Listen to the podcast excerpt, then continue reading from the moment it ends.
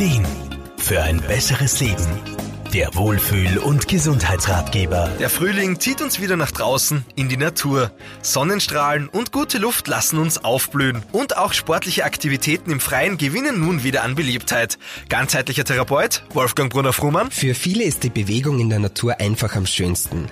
Indoor-Sportarten und Fitnesscenter haben natürlich auch was für sich, aber der Frühling ladet uns natürlich dazu ein, draußen was zu machen. Neben vielen Sportarten kann die Natur aber auch selbst ganz kreativ für das eigene Training genutzt werden. Ich sage immer, die Natur ist ein großer Spielplatz, ein Outdoor-Fitnesscenter sozusagen.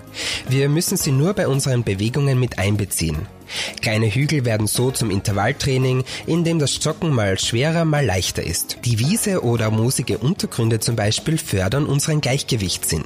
Laufen im Wald fördert wiederum unsere Koordination und Reaktion, wenn wir rasch Wurzeln, Ästen oder Baumstämmen ausweichen müssen. Es ist also eine Überlegung wert, das Lauftraining durchaus vom Gehsteig auch einmal in den Wald zu verlegen. Neben dem Ausdauertraining kann aber auch ganz gezielt Kraft, Koordination und Gleichgewichtstraining eingebaut werden. Wolfgang Brunner Fuhrmann? Viele Übungen können ohne Fitnessgeräte ausgeführt werden. Ich nenne mal ein paar Beispiele. Hm, Balancieren auf einem Stamm, verschiedene Sprungübungen, vertikaler Liegestütz an einem Baum, Zielwerfen, ja, Hürdenlauf auf Stock und Stein, Kniebeugen auf moosigem Boden oder Slalom zwischen Bäumen oder ganz simpel ein Einbeinstand auf weichem Waldboden. Also man sieht schon, es gibt unendlich viele Möglichkeiten. Wichtig ist, sich zu Beginn nicht zu überfordern und das Training langsam aufzubauen.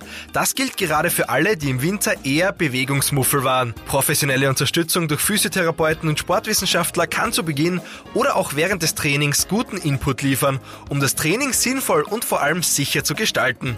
Markus Kopacz, Serviceredaktion. Der Wohlfühl- und Gesundheitsratgeber. Jede Woche neu